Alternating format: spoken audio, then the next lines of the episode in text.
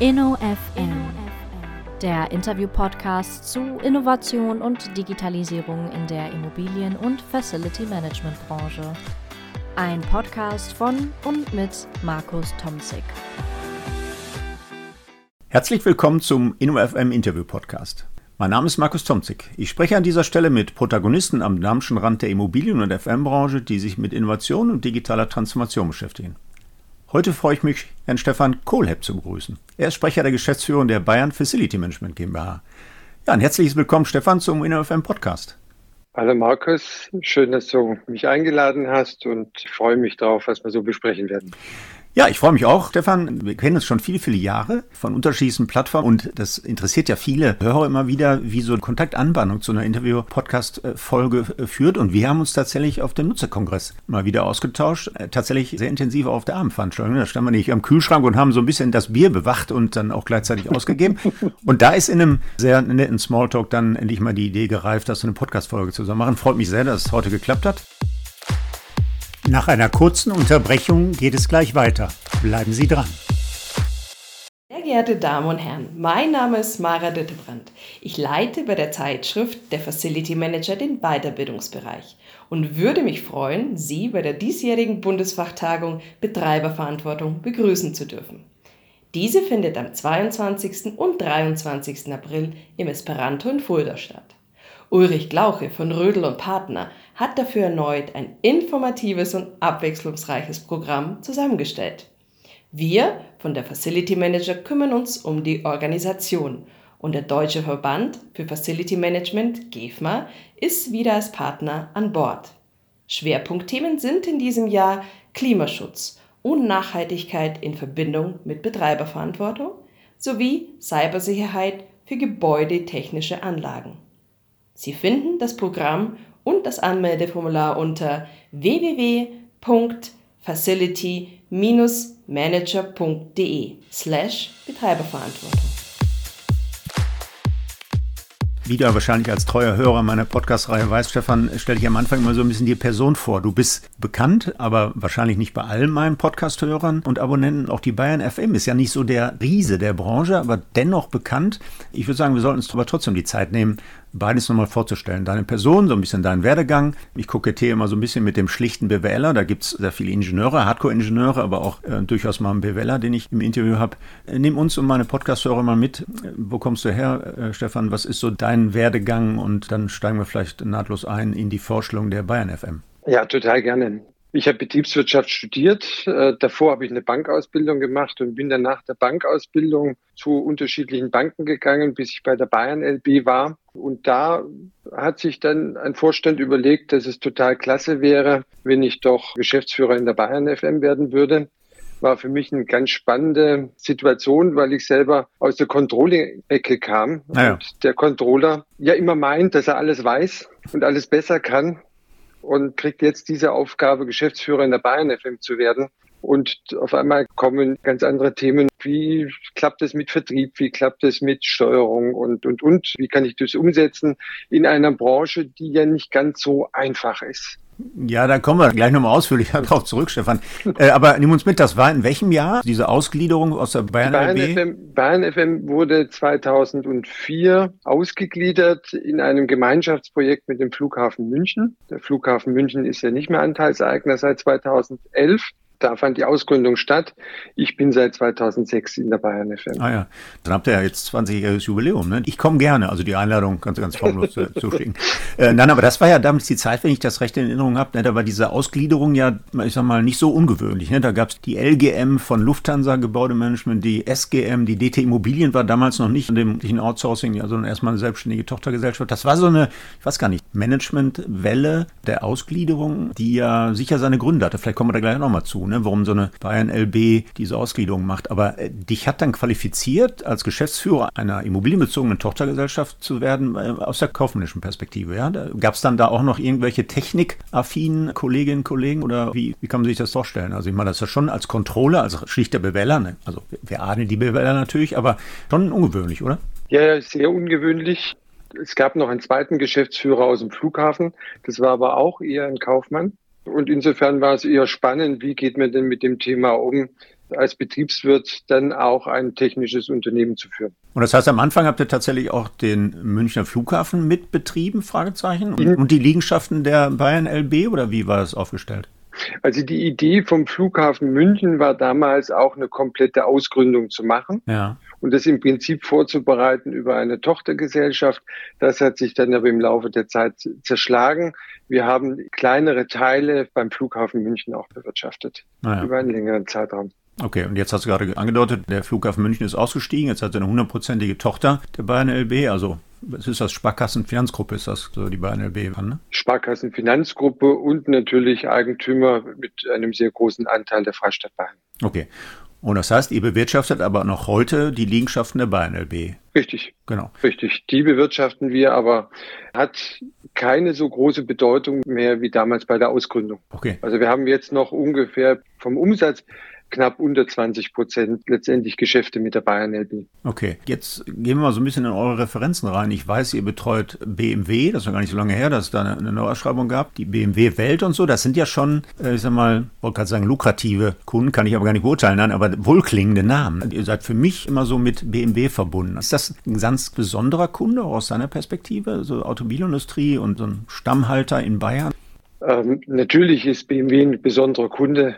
Ich hatte auch schon viele Gespräche mit BMW, wo ich dann erzählt bekommen habe, BMW ist Premium und erwartet dann auch einen Premium-Dienstleister. Das waren dann aber immer insbesondere in solchen Zeiten, wo BMW nicht ganz so zufrieden war. Auch das soll es geben. Ja, ja. Ähm, wir haben aber nicht nur BMW als Kunden. Zum Beispiel Adidas äh, bewirtschaften wir Herzogenaurach und sind da also auch gut verankert. Naja, ah wunderbar. Jetzt habe ich vorhin schon angedeutet in der Anmoderation, Stefan, dass ich irgendwie die Bayern LB schon ganz lange auf dem Schirm und das liegt nicht nur an der Expo, das liegt auch daran, dass ihr Vielzahl von Projekten mitfinanziert, kofinanziert habt als Partner, die ich selber ja umgesetzt habe. Ich nenne nur den FM Branchenreport, wo ihr von Anfang an als Sponsor dabei wart obwohl ihr ja kein Gigant der FM-Branche seid. Immer die Lündung-Liste, da sind oben welche mit zwei Milliarden Umsatz. Wie, seid ihr zurzeit aufgestellt? Wie viele Mitarbeiter, wie viel Umsatz? Trotzdem habe ich euch so intensiv auf dem Schirm. Also ich habe die ganze Zeit überlegt, welche Gründe sind das? Vielleicht sind das die Köpfe, mit denen ich dann immer wieder nette Austauschrunden habe oder die Projekte, die ich gerade angedeutet habe. Aber nehmen uns zunächst mal mit, wie ist der Status quo? Wie können wir uns die Größe, die Dimension Bayern FM vorstellen?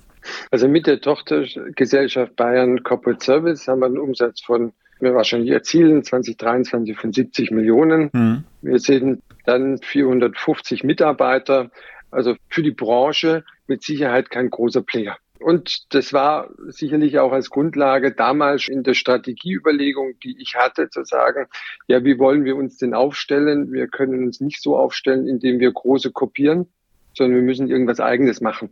Und wir müssen uns entsprechend positionieren, auch in unserer Marketingstrategie, keine großen Projekte zu machen, sondern sehr gezielt an bestimmten Stellen auf uns aufmerksam machen. Hm. Ihr seid aber dann doch regional begrenzt auf Süddeutschland. Oder habt ihr deutschlandweit die Projekte? Alles, was technisches Bewirtschaften betrifft, sind wir in Bayern insbesondere unterwegs. Und unsere Produkte, die in Richtung Beratung gehen, sind wir deutschlandweit unterwegs. Ah, ja,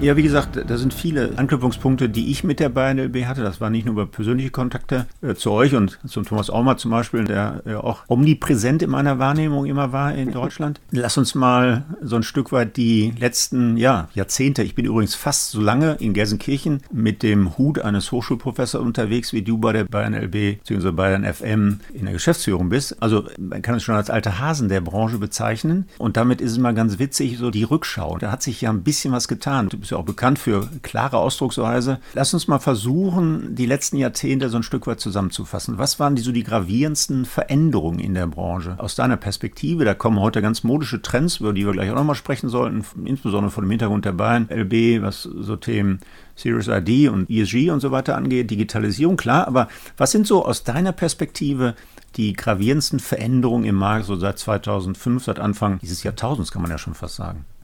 Also wenn ich es jetzt praktisch auf meine Zeit beziehe, habe ich mich relativ früh mit dem Thema Nachhaltigkeit und Ökologie beschäftigt, weil wir in der Branche sind, wo wir wirklich sehr viel bewegen können, ja. wenn wir wollen.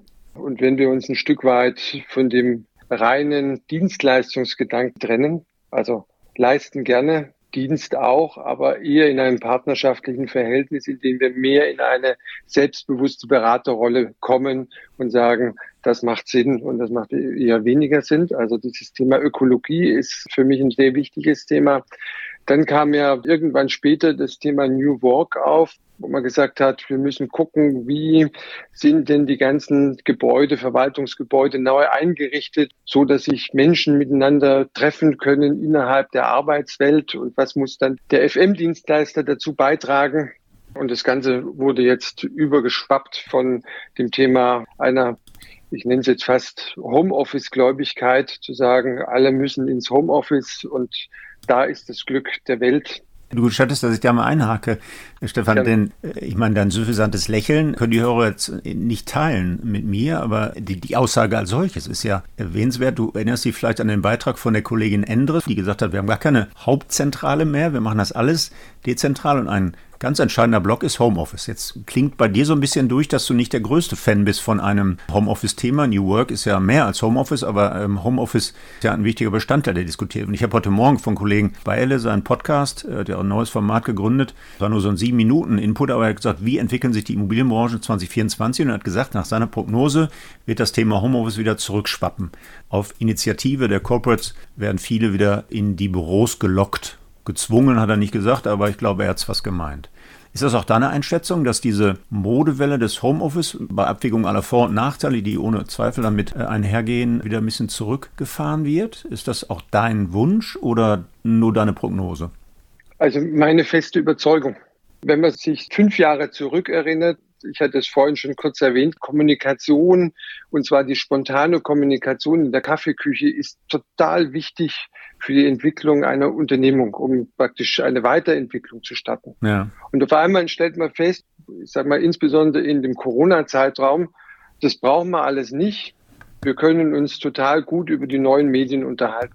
Meine feste Überzeugung ist, auch das, was ich erlebe, ist, ich sehe von den Menschen einfach so wenn du mir jetzt auch gegenüber sitzt, Markus Tomczyk sehe ich nur die Hälfte. Und es ist total wichtig, in einem Kontakt zu sein, Entwicklungsbereitschaft zu haben, indem ich den Menschen ganz sehe, ihn begegne und auch in Dingen begegne, die, ich sage mal, eher nicht geplant sind.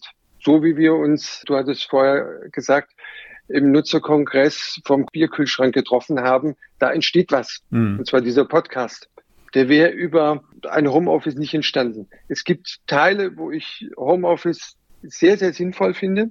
Also wenn ich jetzt ein Programmierer bin, Softwareprogrammierer, da brauche ich nur in Teilen den Austausch. In unserer Branche tue ich mich unglaublich schwer, die Techniker sind vor Ort. Aus dem Homeoffice eine Lüftungsanlage, die Filter zu wechseln, geht nicht. Ja, ja, klar. Aber jetzt ist die Frage, man hat früher schon über Spiegelneuronen gesprochen. Wie geht es dem Techniker, wenn die ganze Verwaltung im Homeoffice ist? Mhm. Ja, nur, aber das eine zu tun, als dann das andere zu unterlassen. Also ich glaube, es gibt schon ein paar Vorteile und je nach Tätigkeit, je nach Stellenprofil gibt es möglicherweise mal Phasen, wo man zu Hause konzentrierter arbeiten kann. Ne? Bei all der Problematik, ob ich mich da genauso motivieren kann, ob ich möglicherweise auch überzeichne, also eine fehlende Grenzziehung dann überfordert. Ich will ja nicht dafür plädieren, dass einer fünf Tage im Homeoffice sitzt, wenn er im Backoffice unterstützende Prozesse in der kaufmännischen Ablegung von Großprojekten bei euch übernimmt. Aber er kann sich ja ein, zwei, drei Tage vielleicht auch eine festgelegte Anzahl von Tagen, mit dir am Whiteboard kreativ austauschen, in der Kaffeeküche informell austauschen, aber in bestimmten Phasen zu Hause dann konzentriert arbeiten, was möglicherweise in dem Bürokontext, im Büroumfeld in anderen Phasen ganz so gut funktioniert. Ist das nicht vorstellbar, dass sich das Pendel ist noch nicht äh, zur Ruhe gekommen. Es schwingt noch ein Stück weit, aber dass das irgendwann in einer solchen hybriden Welt, in einer solchen Welt der multilokalen Arbeitsformen irgendwann stehen bleibt und nicht mehr komplett zurückschwingt in fünf Tage Büro und wir sind alle happy damit? Du sprichst jetzt aus meiner Sicht einen ganz wichtigen Punkt an. Es ist abhängig, welche Arbeiten ich erledigen will. Hm. Und nicht, was ja auch öfters gesagt wird, dass ich parallel meine Waschmaschine an- und ausmachen kann. Sondern das Entscheidende ist ja sozusagen, welche Arbeiten will ich ausführen und wo kann ich die besser in Summe ausführen. Ja, genau. Und dann macht es manchmal Sinn, von zu Hause zu arbeiten und es macht manchmal und aus meiner Sicht auch äh, ein Stück weit öfters Sinn, die vom Arbeitsplatz durchzuführen. Diese Überlegung zu sagen, welche Arbeitstätigkeiten sind denn genau richtig für Homeoffice oder für Arbeiten vor Ort. Wir haben eine Fachkraft für Arbeitssicherheit, da bin ich der Überzeugung, die muss im Unternehmen sein. Naja. Die kann nur relativ wenig Tätigkeiten aus dem Homeoffice ausführen. Siehst du möglicherweise da auch eine Differenzierung nicht nur bezogen auf die Arbeitstätigkeiten, die Arbeitsaufgaben, die ja phasenweise unterschiedlich gelagert sein und ausgeführt werden müssen? Ich habe ja in einer Folge, das war die Folge 115 mit Andreas Fnür von der TU Darmstadt, der empirische sehr große Analysen gemacht hat zu diesem Thema multilokales Arbeiten. Der sagt, es hängt dann auch ein Stück weit davon ab, über welche Mitarbeiter ich spreche. Er sagt so, gesettelte Mitarbeiter, ich sage es mal wie ich, dem ist es gar nicht abträglich, wenn er mal häufiger zu Hause arbeitet, aber junge, gerade junge Mitarbeiter, die von mir aus auch nach einem Onboarding zu häufig zu Hause sitzen, da ist es nicht nur Karrierekiller, sondern auch schädlich für den Arbeitgeber, dass die nicht häufig genug vor Ort sind. Teilst du also auch? Andersrum fordern die jungen Mitarbeiter, und da sind ja auch Gespräche mit meinen Absolventen, mit meinen Studierenden, die da ganz selbstverständlich einfordern, ja, fünf Tage, auch vier Tage reichen mir auch, aber da bitte zwei Tage Homeoffice. Ist so eine Forderung bei dir auch auf dem Tisch, dass junge Mitarbeiter, die jetzt vielleicht von den Hochschulen kommen oder neu in die Branche einsteigen, mit solchen Vorstellungen auf Arbeitgeber zulaufen? Ist das eine Mehr oder ist das auch deine Realität? Also wir haben ja gerade eine Stelle als Personalsachbearbeiterin ausgeschrieben. Ja. Und dann habe ich Bewerbungsgespräche, wo junge Mitarbeiter, die noch nicht im Personalbereich gearbeitet haben, also Ausbildung gemacht haben, ein bisschen noch was äh, in dem Unternehmen gearbeitet haben, jetzt in den Personalbereich einsteigen wollen und sagen, naja, aber eigentlich wollen sie es im Homeoffice machen. Hm. Und dann stellt sich für mich schon die Frage, wie will ich denn diese durchaus komplexen Prozesse, die immer wieder erweitert werden mit Jobbike und solche Themen, wie will ich das von zu Hause aus lernen? Ich muss doch integriert sein in einer Gruppe, um da auch lernen zu können. Und wenn ich dann, und das verstehe ich voll und ganz, wenn ich dann ein erfahrener Mitarbeiter bin, ich nehme ein paar Prozesse mit daheim und arbeite die von zu Hause ab. Völlig in Ordnung aber nicht als praktisch Standardforderung und nicht zum Lernen. Hm. Und gibt es eine Einsicht auf der anderen Seite des Tisches, also bei den Bewerberinnen, Bewerbern? Ich meine, wir haben ja ganz klar, das können wir nicht negieren, wir haben einen Arbeitnehmermarkt, die stellen zum Teil andere Forderungen als vor zehn Jahren. Gibt es da eine Einsicht? Im Moment noch nicht. Okay. Ja, ganz trocken mal eben, ne? Dann hat der Status Quo-Analyse im Moment noch nicht. Und was heißt es dann in der Konsequenz? dass wir noch ein bisschen länger suchen. Ah, okay. Naja. Also aber vom Grundsatz her, wenn man sich das jetzt global anschaut und das jetzt, da haue ich jetzt mal eine These raus, die ich gerne immer wieder verwende. Also Deutschland ist nach dem Zweiten Weltkrieg groß geworden, weil wir eine Leistungsgesellschaft sind. Und da verabschieden wir uns aus guten Gründen ein Stück weit und manchmal ist es aber auch schädlich, eher in eine Forderungsgesellschaft. Beispiel, wie ein Bewerber kommt, kommt zur Tür rein und das Erste, was er fragt, ist, kriege ich einen Parkplatz in der Tiefgarage? Das ist die erste Frage, die gestellt wird. Und äh, selbstverständlich ist es ein Bewerber, den ich nicht gerne im Unternehmen einstelle. Ja, ich weiß, was du meinst. Kleine Anekdote am Rande. Zeichne ja bei der Zeugnisvergabe immer die Besten, die Notenbesten unserer Absolventen aus. Ich spreche jetzt gerade von dem mhm. FM-Studiengang. Und da war mal ein, ne ein Näher, der Notenbesten, sich dann ausgezeichnet hatte. Und der ist dann auch zu einem Corporate äh, bei uns im Ruhrgebiet direkt nach dem Studium, hat einen schönen Job bekommen. Und nach äh, drei, vier Monaten ruft mich der Geschäftsführer an und sagt, Markus, kannst du wieder haben? Schon nach einer Woche gefragt, äh, wo sie 0,25 Überstunden äh, angehäuft hat und wann sie die abfeiern kann. Kann ich nicht gebrauchen. Jetzt bin ich aber weit davon entfernt, Stefan, das zu verallgemeinern. Wir haben genauso noch leistungsbereite Studierende, die wirklich, ich will nicht sagen 24-7 für ihr Studium leben, aber die gibt es immer noch. Die Anteile abzuwägen, da tue ich mich ehrlich gesagt schwer. Ne? Also wir sollten der Generation nicht Unrecht tun, aber ich glaube, diese Tendenzen, die du gerade beschrieben hast und die ich natürlich auch aus Gesprächen mitbekomme, die gab es vor zehn Jahren. Die gab es in unserer Generation nicht. Sagen die Studierenden aber auch, Herr Tomzig, wir wollen uns ja nicht so kaputt machen machen wie ihre Generation. Und das ist ja gerade so ein bisschen eingelenkt. Naja, es gibt auch Gründe dafür, dass man möglicherweise ein bisschen nachjustiert. Äh, nur die Grenzziehung ist sicher schwierig, gerade volkswirtschaftlich, aber auch für jedes Unternehmen ist das eine schwierige äh, Geschichte. Also, weil du es gerade erwähnt hast, ist es keine Generationenfrage. Naja. Da will ich nicht sagen, das ist bei Jüngeren schlimmer als bei Älteren oder bei Frauen oder Männern oder diversen, muss man ja auch dazu erwähnen, sondern es ist eine grundsätzliche Entwicklung, die politisch im Moment aus meiner Sicht ein Stück weit gefördert wird.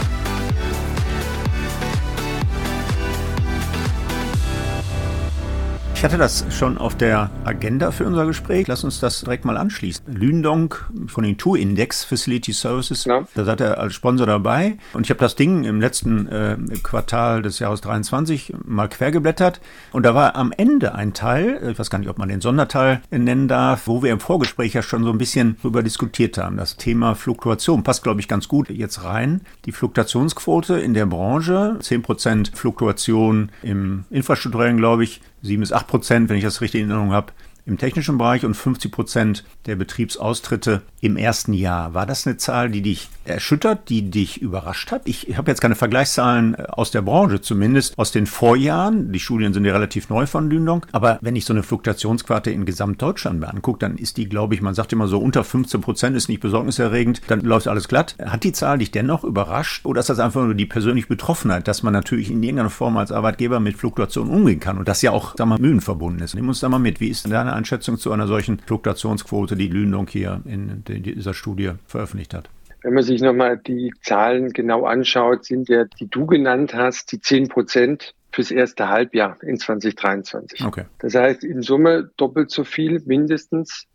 Also haben wir im Durchschnitt in der Branche, die da untersucht worden ist, eine Fluktuationsquote von 20 Prozent. Okay, hatte ich gar nicht so also, gelesen. Also, was ich als erstmal durchaus so schon wahrgenommen habe, ich habe den Impuls auch damals an den Herrn Ball weitergegeben und habe gesagt, ich hätte da gerne eine Branchenuntersuchung, weil ich das bisher noch nicht kannte. Ich, meine, ich kenne die Fluktuationsrate in der Bayern FM ja. und fand die auch zu hoch. Und jetzt wollte ich doch mal gucken, wie ist es in der Branche? Und dann sind wir mit 20 Prozent durchaus belastet. Und da ist es ja dann interessant, sich anzugucken, woher kommt das Ganze. Ja, genau. Und wenn man dann in der Studie weiterguckt, weil das war auch so mein Wunsch, dann nochmal abzufragen, wie sind denn da die Betriebszugehörigkeiten in der Branche? Und dann stellt man fest, dass 50 Prozent der Fluktuation im ersten Jahr stattfindet. Und dann nochmal 30 bei einer Betriebszugehörigkeit bis zu drei Jahre. Mhm. Das heißt, wir stellen unglaublich viele Menschen ein, die nach drei Jahren wieder wechseln. Wechseln die dann in andere Branchen oder nur zu anderen Arbeitgebern in der Branche? Zu anderen Arbeitgebern. Das ist interessant. Das Thema haben wir ja auch politisch seit ein paar Jahren auf der Agenda, seit der Pandemie. Die Gastronomie stöhnt, dass die Kellner nicht mehr zurückkommen, die sich dann andere Jobs gesucht haben, weil sie in der Pandemie erstmal keinen Job hatten. Bei uns dann zum Beispiel im letzten Jahr jemand den Baum beschnitten, also mit dem Dienstleister zusammen, dem Galabauer, der vorher Kellner war, sagt, das ist viel angenehmer, habe ich viel angenehmere Arbeitszeit, eine Bezahlung auch okay und so, macht mir Spaß, ganz an der frischen Luft und so. Ich will nie mehr als Kellner zurückgehen. Jetzt sagst du, die gehen eher zu anderen Arbeitgebern. Äh, aber auch da muss es ja Gründe geben. Wenn die Branche nicht das K.O.-Kriterium ist, die vermeintlich nicht als attraktivste Arbeitgeberbranche zählen kann, da gibt es ja, sagen wir mal, ruhigere Jobs. Aber was sind das dann für Gründe, dass Mitarbeiter wechseln? Jetzt könnte ich ein Lehrbuch aufschlagen und sagen, ne, Gründe für Fluktuation, da sind Attraktivität des Arbeitgebers, Firmenkultur, HR-Themen. Was ist aus deiner Perspektive Grund für eine solche vergleichsweise dann doch hohe Betriebsaustritte und Fluktuation? Also im Konjunkturindex ist der Hauptgrund genannt, Gehalt. Ja. Und das ist ja schon erstmal spannend, wenn wir die Fluktuationsrate relativ hoch bei einer Betriebszugehörigkeit von drei Jahren haben und 50 Prozent im ersten Jahr, dass die finanziellen Anreize, die fehlenden, als Hauptgrund genannt wird. Mhm. Also ich komme zu einem neuen Arbeitgeber, handle mit ihm den Vertrag aus, ich handle mit ihm das Gehalt aus und scheinbar bin ich dann nach einem Jahr schon nicht mehr zufrieden mit dem Gehalt. Mir fehlen die finanziellen Anreize. Das finde ich erstmal eine spannende Betrachtung. Ich glaube, das sind nochmal andere Gründe. Also da kann man nachher nochmal zurückkommen. Woher kommt das wahrscheinlich? Also ja. Was ist da so ein Impulsgeber? Das, was ich in der Bayern FM feststelle als wesentlichen Grund, ist das Thema Kommunikation, was viel auch mit dem Thema Einbindung und Mitarbeiterbindung innerhalb dieser Gruppe also in dem Objekt oder in, in meinem Team und letztendlich die Beschäftigung der Führungskraft mit dem Mitarbeiter zu tun hat. Da kommt natürlich jetzt so ein Thema Homeoffice wieder mit rein. Also Mitarbeiterbindung im Homeoffice klappt weniger gut als in der Kaffeeküche, um das mal Richtig. so pauschal ja. zu sagen. Na klar, da beißt sich die Katze in den Schwanz. Äh, du hast angedeutet, da gibt es andere Gründe jenseits einer Gehaltsvorstellungen. Also in meiner Wahrnehmung, dass bei unseren Studenten oder bei den Absolventen, mit denen ich ja einen ganz guten Kontakt habe im Netzwerk, die dann sagen, ja klar, da rufen dann auch ganz schnell mal schon im ersten Jahr, im zweiten Jahr Headhunter an und sagen so, ich habe ja gerade eine offene Stelle, willst nicht wechseln, ich biete dir ein paar Prozent mehr. Also Absolventin, mit der ich im letzten Jahr gesprochen habe, die eine hohe, hohe zweistellige äh, Summe draufgelegt bekommen hat. Und deinen Hund kannst du auch mitbringen, wenn du ein Problem hast, den zu versorgen, dann haben wir halt einen Bürohund. Die bewegen sich ja wirklich. Ist das der Hauptgrund, dass der Fachkräftemangel so groß ist, dass man gewillt ist, immer wieder eine kleine Schippe draufzulegen, um Anreiz zu schaffen, dann doch frühzeitig zu wechseln, auch wenn man noch nicht so etabliert, wenn man noch nicht so lange beim Arbeitgeber beschäftigt ist? Ist das ein Grund? Ist sicherlich ein Grund. Die Frage ist ja immer, wer hat denn von solch einem System des ständigen Mitarbeiterwechselns und Abwerben und wieder neu empfehlen, wer hat da den größten Nutzen davon? Und das sind mit Sicherheit auch Personalserviceagenturen, ja. die dann viele Angebote machen, dann die Provision 20 Prozent eines Jahresgehaltes ist. Und ich habe festgestellt, dass genau die, die auch von solchen Unternehmen weiter vermittelt worden sind, auch relativ schnell wieder weg sind. Okay, weil die empfänglich sind für solche Themen und man eher das monetäre Anreizsystem favorisieren als solche Themen, ne, eher weicheren Themen. Also ich meine, vernünftige Mitarbeitereinbindung, ein gutes Miteinander in so einem Unternehmen, das äh, braucht nicht jeder. Ne? Mancher ist der sehr extrinsisch motiviert. Richtig. Ne? Aber das gab es ja immer schon. Und dennoch signalisierst du so ein Stück weit, da hat sich was verändert. Da sind Quoten ein bisschen gestiegen. Ist unsere Welt dynamischer geworden? Ist sie weniger verlässlich geworden, auch im Arbeitsumfeld? Was können wir da auch tun als Arbeitgeber? Gut, ich komme dann nochmal zurück auf die Aussage von Leistungsgesellschaft in Forderungsgesellschaft. Ja. Was sicherlich ein Grund ist zu sagen, naja, warum sollte ich denn bei einem Arbeitgeber bleiben, wo ich meinen Hund nicht mitbringen kann? Ich würde zwar weiterentwickelt werden, aber ich kann meinen Hund nicht mitbringen. Und das ist das, was mich im Moment am meisten beschäftigt. Das ist schon so etwas, was aus meiner Sicht stattfindet. Und äh, die Frage ist, wie wir als Arbeitgeber letztendlich uns entsprechend anpassen oder mehr das Leistungsprinzip als solches auch innerhalb des Unternehmens auch fördert. Und eine Lösung als solches habe ich nur dahingehend, dass ich sage, aktuell, wir müssen mehr unsere Führungskräfte schulen, damit sie das Thema Mitarbeiterbindung und Ankopplung der Menschen noch deutlich mehr in Fokus nehmen. Okay, aber Führungskräfte-Schulung zur Mitarbeiterbindung hört sich erstmal gut an, aber letztendlich geht es da um Maßnahmen. Ne? Also was für Maßnahmen der Mitarbeiterbindung kann es geben, jenseits einer gut geschulten Führungskraft, die jetzt empathisch auf Mitarbeiter zugeht, die, äh, man kann Ahnung, da sind ja so viele Buzzwords, ne? richtig loben lernen, richtig äh, Kritik üben lernen und so. Da sind ja ganz viele Themen, die schon seit Jahrzehnten in der Management-Szene rumgeistern. Aber was konkret für Maßnahmen können einen dann doch so radikalen Zuwachs an Fluktuationen wirklich abmildern? Weil wir können die Welt nicht neu erfinden. Ich glaube, die FM-Branche ist ja immer diejenige, die BWL-Brücher nicht umschreibt, sondern denen Maßnahmen umsetzen kann. Was gibt es da jetzt für Ideen bei dir im Kopf mit deiner reichhaltigen Erfahrung der letzten Jahrzehnte, wo du sagst, da können wir heute auf eine Generation zugehen oder noch nicht mal ein Generationsthema, hast du ja gerade zu Recht gesagt, sondern auf eine Mitarbeiterschaft eingehen, die dieses Leistungsprinzip nicht mehr so natürlich gefressen hat wie so manch andere Generation. Wie gehen wir jetzt mit so einer Situation um? Oder müssen wir es einfach defetistisch hinnehmen und sagen, gut, dann ist es halt so und äh, müssen die Anstrengungen bei Einbindung von neuen Mitarbeitern inklusive der Fluktuation einfach akzeptieren? Also ich bin der festen Überzeugung, dass wir in unserer Branche im Rahmen der Qualifizierung der Führungskräfte noch ein Stück weit anderen Branchen hinterherhinken. Okay. Da gibt es auch gute Gründe dafür. Meine Feststellung ist schon, dass ein Techniker sich lieber mit Technik auseinandersetzt als mit Menschen. Und wenn ein Techniker Objektleiter Führungskraft wird, das ist aber nur meine Erfahrung, ich möchte es nicht über alles drüber stülpen, mein Erleben, dass er sich mit Kommunikation auch schwerer tut hm. und damit dann auch mit Einbindung seiner Mitarbeiter, die vor Ort sind. Ja, okay. Und da hinken wir in der Branche aus meiner festen Überzeugung noch etwas hinterher, weil wir es auch ein bisschen schwerer haben. Schwerer? Inwiefern schwerer? Also, dass wir da hinterhergehen, da mag ich spontan erstmal abnicken. Das ist ja das berühmte Peter-Prinzip. Gute Fachkraft muss nicht eine gute Führungskraft sein. Da gehört noch ein bisschen mehr zu. Und diese Kompetenzen kann man bei dem einen oder anderen natürlich entwickeln, müssen wir aber auch dann tun. Aber warum haben wir es schwerer, hast du gerade angedeutet? Weil die Margen so schwach sind, weil wir uns das nicht gönnen können äh, an der Stelle? Oder was sind da die Gründe? Also ich biete ja auch innerhalb der Bayern FM und ich halte die auch selber Führungskräfteschulungen an und ich mache dann gerne eine Aufgabe, dass ich sage, für mal ein Mitarbeitergespräch, wo du nur offene Fragen stellst und auf der anderen Seite jemand anders führt ein Mitarbeitergespräch, wo er nur geschlossene Fragen stellt. Hm. Und da stelle ich schon fest, dass ich Techniker mit der Umsetzung der Thematik und so ein Mitarbeitergespräch deutlich schwerer tun, also mehr Übung in dem Punkt brauchen, als es jetzt vermutlich ein Hochschulabsolvent von dir mhm. benötigt. Da mache ich erstmal ein kleines Fragezeichen dran, aber das, ja. ja, wir hatten ja auch schon so Personalerkreise im Umfeld der GEFMA, wo dann personalverantwortlich von den großen Marktbegleitern, ich weiß gar nicht, ob damals jemand von euch dabei war an der Stelle, gesagt hat, so, Tomzig, alles super, was ihr da macht, tolle Absolventen, aber wir brauchen mehr Führungskräfte. Und da haben wir damals relativ lange und ausführlich diskutiert, die Führungskräfte zu absolvieren. Das ist in meiner Wahrnehmung genauso naiv, wie ich irgendwie so ein Seminar anbiete für, wie werde ich Marktführer. Ne? Da sitzen da zehn Mann drin, denen ich äh, allen zehn erkläre, wie sie Marktführer werden und eine Führungskraft auszubilden, da bin man nicht handlungsfähig, wenn ich den Theorie im Hörsaal beibringe. Das ist ein Stück weit auch Disposition im frühen Kindesalter. Also ich glaube, meine drei Kinder aus einem Beamtenhaushalt werden anders groß als Kinder eines Selbstständigen. Das ist eine Konditionierung ja auch, die möglicherweise viel tiefer liegt als Erfahrungswissen im Studium. Ja, wir können Kompetenzentwicklung betreiben. Ich glaube, das hat Grenzen. Wir müssen da selektieren. Wer kann es? Ne? Wer kann es oder wer kann es nicht? So ein Techniker, der braucht vielleicht auf der Baustelle auch gar nicht so eine große Empathie. Und jetzt sagst du, wir müssen die Führungskräfte aber mitnehmen, um dann ein Stück weit solche Kompetenzen aufzubauen. Ja. grundsätzlich schwieriger haben als in anderen Branchen weil ja die Kompetenzen eines Ingenieurs, eines Technikers andere sind vom Grund her als ja, in anderen Branchen.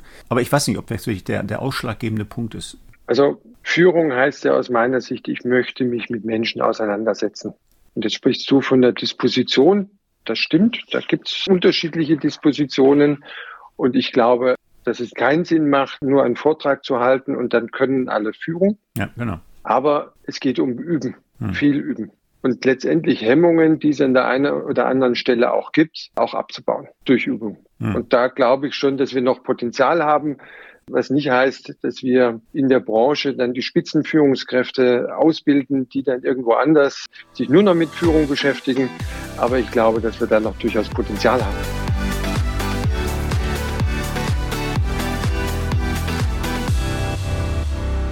Ja, es ist eine spannende Entwicklung. Wir werden sicher sehen, mit welchen Mustern wir in so einer Branche auch so ein Thema angehen. Wenn es da wirklich Defizite gibt im Führungsverhalten, was wieder rückschlägt auf so eine Fluktuationsquote, dann glaube ich, muss man sich da auf den Weg machen. Mitarbeiterbindung wird, glaube ich, zukünftig noch wichtiger, denn die Quantitäten schwinden und da müssen wir als Unternehmen eben bemüht sein, die äh, Kräfte zu binden, die wir an Bord haben. Ne? Wie der alte Marketing-Spruch, ne? es ist leichter, einen Kunden zu halten, als einen Neukunden zu gewinnen. Es ist auch mit Mitarbeitern wahrscheinlich so, dass es ressourcenärmer ist, bestehende Mitarbeiter vernünftig zu halten, als neue zu integrieren äh, und erstmal zu gewinnen. Ne? Das ist, glaube ich, eine Binse.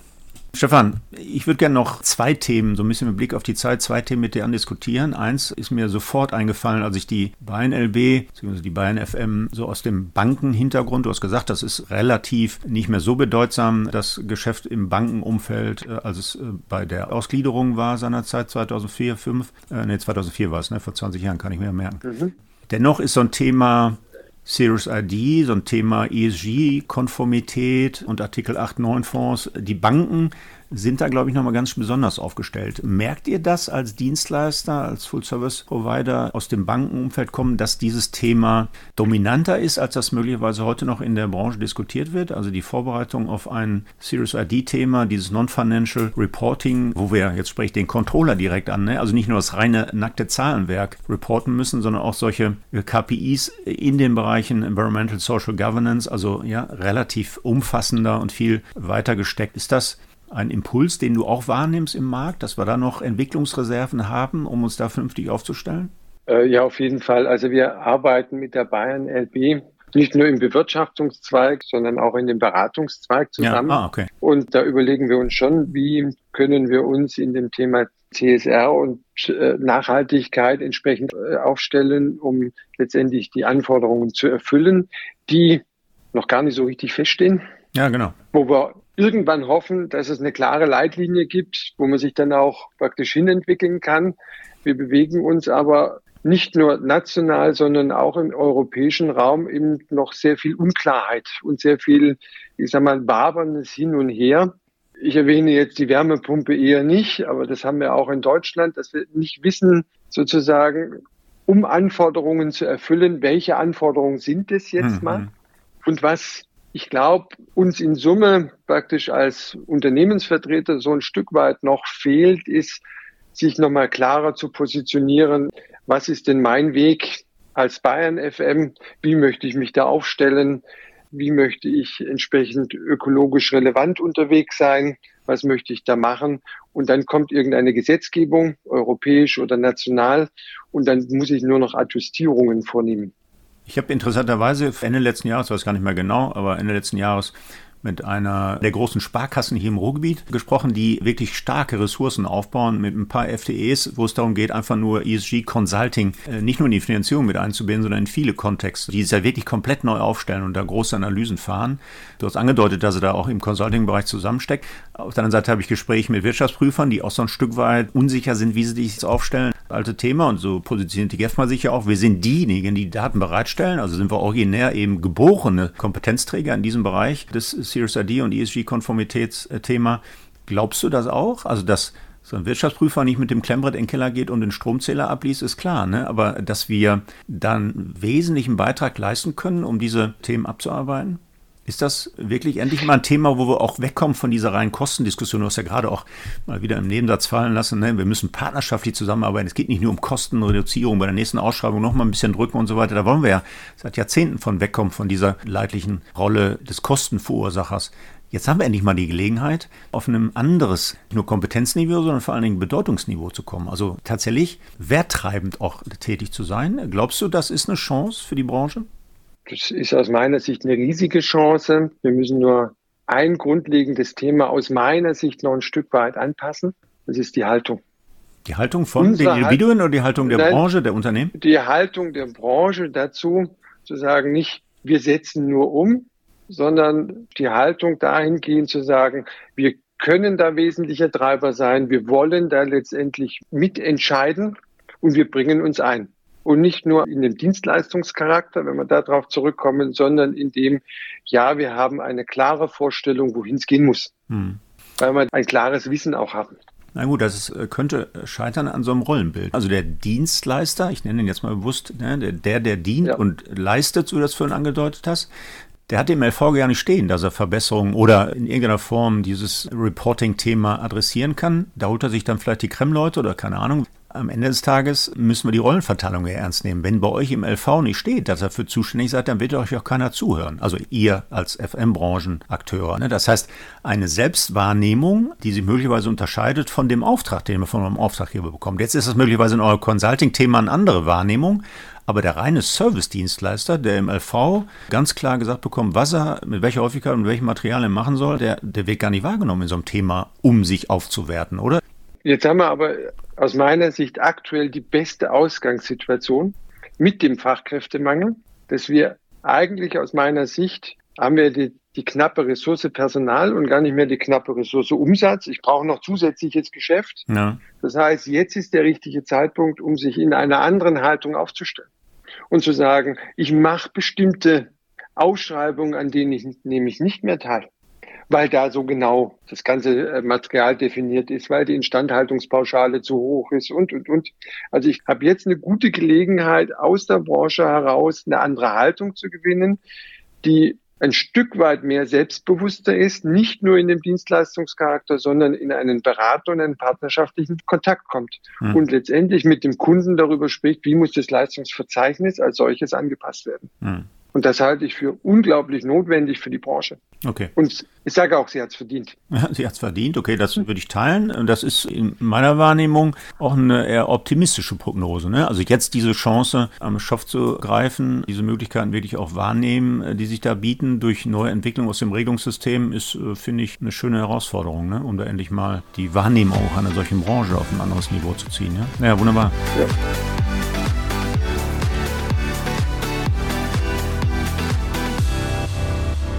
Stefan, dann würde ich zum Abschluss gerne noch zu einem Thema kommen. Ich war unsicher, ob ich das ganz am Anfang anspreche oder am Ende, aber es gab eine Pressemitteilung, ich glaube aus November, hilf mir, die ich ja. tatsächlich gar nicht so wahrgenommen habe, aber du hast mich da ja dann aufgeklärt. Denn du bist ja als langjähriger Geschäftsführer tatsächlich zu der Entscheidung gekommen, dass du nach 17 Jahren deinen Vertrag nicht mehr verlängerst. Das heißt, du wirst am 1. April 2024 als Sprecher der Geschäftsführung aussteigen. Und da liest man in der Pressemitteilung, um sich neuen beruflichen Herausforderungen zu stellen. Wir haben die Katze nicht mehr aus dem Sack gelassen, weil das ist ja jetzt nicht mehr irgendwie heute announced in unserer Podcast-Folge, aber dennoch, lass uns da mal drauf eingehen. Du hast viele Jahre der Branche gedient. Ich habe dich schätzen gelernt an vielen Stellen der Branche. Jetzt äh, kann ich sagen, du kehrst der Branche in den Rücken, aber kenne gar nicht deinen Jahrgang, aber bist du schon so weit, dass du sagst, ich kann mich jetzt meinen privaten Interessen widmen oder nimm uns mit, was heißt jetzt anderen beruflichen Herausforderungen? Das ist ja erstmal so ein, sag mal, so ein Ausklang einer Pressemitteilung, ja, mehr oder weniger nichts sagen, oder? Also das steht bei allen, wo man nicht so richtig weiß, wie es weitergeht, aber nimm uns mit. Du hast deinen Nachfolger, Carsten Glöckner, schon announced. Auch der Thomas Aumann wird als weiterer Geschäftsführer berufen zum 1.4. Es sind also verlässliche Strukturen bei der Bayern FM, wo ich, glaube ich, mein Netzwerk nicht komplett neu aufbauen muss. Nimm uns mit, was hat dich zu dieser Entscheidung bewogen und was können wir von dir erwarten jetzt in der Zukunft noch? Als ich damals 2006 in die Bayern FM gekommen bin und mir hätte irgendjemand gesagt, dass ich länger in der Bayern FM bin als zehn Jahre, dem hätte ich nicht geglaubt. Und vom Grundsatz her möchte ich eigentlich nicht pausieren danach, okay. sondern ich möchte, ich sage mal, meinen Schwerpunkt erstmal noch immer überprüfen und dann gegebenenfalls neu ausrichten. Was mir unglaublich Spaß macht und da bin ich auch, glaube ich, ziemlich gut, ist das ganze Thema Seminare moderieren, solche Themenstellungen, das werde ich gerne ausbauen. Habe ich schon in der Vergangenheit viel gemacht. Ich bin ja auch ein ausgebildeter Coach und ich bin ein ausgebildeter Mediator. Das habe ich also alles parallel gemacht. Und da will ich jetzt mal in nächster Zeit gucken, wie ich meine Stärken, die ich habe, noch sinnvoller nutzen kann, als in der Bayern FM. Ah, okay. Das heißt, der Nebensatz, dass du ja schon bei der Bayern FM intern Führungskräfteseminare gibst, war so ein kleiner Fingerzeig möglicherweise auf Aktivitäten, die da jetzt anstehen. Also ich meine, das ist ja spannend und aller Ehren wert, äh, dass das die operative Geschäftsführung eines Service Providers, also mit 17 Jahren jetzt lang genug gemacht und widmest dich dann wirklich neuen Herausforderungen. Ja, aber es ist ja auch so ein Thema, wo ich sagen muss, das darf durchaus noch eine Weile gären. Ja. Ja, und das, das muss wachsen. Ich bin seit meinem Betriebswirtschaftsstudium jemand, der die Dinge, die da so anstehen, einfach sukzessive nacheinander und in einer entsprechenden Geschwindigkeit auch erledigt. Und äh, jetzt darf es mal so eine, auch ein paar Monate geben, wo was gärt und gedeiht. Und die nehme ich mir. Also es gönne ich dir auch, dass er das an der Stelle reifen lässt. Nur ganz spontan. Kannst du dir auch vorstellen, dass du die eine oder andere Aktivität, äh, das Engagement auch im Hochschulumfeld anstößt. Du hast ja gerade gesagt, einen Vortrag darüber halten, enabled keine jungen Mitarbeiter eine gute Führungskraft zu werden. Äh, Im Hochschulumfeld brauchen wir solche Kompetenzträger natürlich auch, die aus der Praxis kommen, den jungen Menschen das Kompetenzprofil mitgibt, wie man sich hier und da als Führungskraft aufstellt. Kannst du dir das auch vorstellen, dass man, ne, da gibt es ja verschiedene Konstellationen über Praxisbeiträge in einzelnen Modulen bis hin zu Lehraufträgen, die ja vielleicht sogar im FM-Umfeld stattfinden können. Ne? Wir haben mittlerweile ja deutlich mehr als ein Dutzend Studiengänge in ganz Deutschland. Auch in Bayern gibt es ja schöne Studiengänge in dem Umfeld. Kannst du dir das auch vorstellen, dass du da ein Stück weit aktiv bist? Also ich meine, das wird dich nicht finanziell auf ein anderes Niveau heben, das kann ich dir schon mal sagen. Ne? Das ist begrenzt, ich sag mal, von finanziellen Möglichkeiten an der Hochschule. Aber das ist, glaube ich, eine ganz schöne Sache, um, viele sagen dann immer, die ich so einbinde in Lehraufträgen bei uns an der Hochschule, die sagen, ja, ich habe ganz lange Jahre tolle Teams geführt. Die Erfahrung würde ich gerne jetzt der nächsten Generation, der übernächsten Generation eben auch mitgeben, machen das mit unglaublich großer Leidenschaft, dass Lehraufträge übernehmen, ganz spezifischen Fächern des FMs. Und so ein Thema Führungskräfte, HR, das sind ja auch Themen, die, glaube ich, jedem Studiengang gut tun würde. Also ich finde es total spannend. Ich habe ja auch schon einige Gastvorträge gehalten. Kann ich mir gut vorstellen. Ja. ja. Wunderbar. Jetzt ist Bayern und Gelsenkirchen jetzt nicht ganz um die Ecke. Du hast ja vorhin angedeutet, es gibt Gründe, das nicht alles virtuell zu machen. Da stimme ich übrigens zu. Wir haben in der Pandemie überraschenderweise relativ schnell, waren wir handlungsfähig in diesem virtuellen Formaten. Da sind wir aber zurückgerudert, weil wir doch sehen, dass Hochschullehre viel besser in Präsenz funktioniert. Also Kompetenzentwicklung nur über Zoom-Meetings ist, naja, in Teilen Gar nicht schlecht, aber nicht durchgängig. Vielleicht kriegen wir da nochmal die Köpfe zusammengesteckt. Ich will mich auf jeden Fall freuen, wenn wir da den Kontakt halten, Stefan. Und Blick auf die Zeit würde ich mich auf jeden Fall herzlich bedanken für die heutige Podcast-Folge. Ich fand sie sehr kurzweilig und hoffe tatsächlich, dass wir den Kontakt halten in den nächsten Jahren. Ich habe noch bis August 2035, Stefan, Dienstzeit. Also ich muss noch ein paar Tage und hoffe, dass ich dich hier und da auf verschiedensten Plattformen dann weiterhin treffen werde. Ja, vielen Dank an dich, Markus, und natürlich auch an alle Hörer, die jetzt noch zuhören. dass Sie so lange ausgehalten haben. ja, so lang war die Folge jetzt nun auch nicht, dass wir Sorge haben müssen, dass die Hörer ausgestiegen sind. Also alles gut, Stefan. Ja, wunderbar. Das war also der InnoFM Podcast mit Stefan Kullip von der Bayern Facility Management. Wir hören uns dann wieder in 14 Tagen. Am besten gleich auf einer der üblichen Plattformen wie Spotify, iTunes, Deezer, Soundcloud, Amazon Music und wie sie alle heißen, den Podcast abonnieren und dann wird die nächste Folge dann am Freitag um 8 Uhr gleich angezeigt. Bis dahin wünsche ich Glück auf und bleiben Sie alle schön gesund. InnoFM. Das war der InnoFM Interview Podcast von und mit Markus Tomzig. Alle zwei Wochen freitags, überall dort, wo es Podcasts zu hören gibt.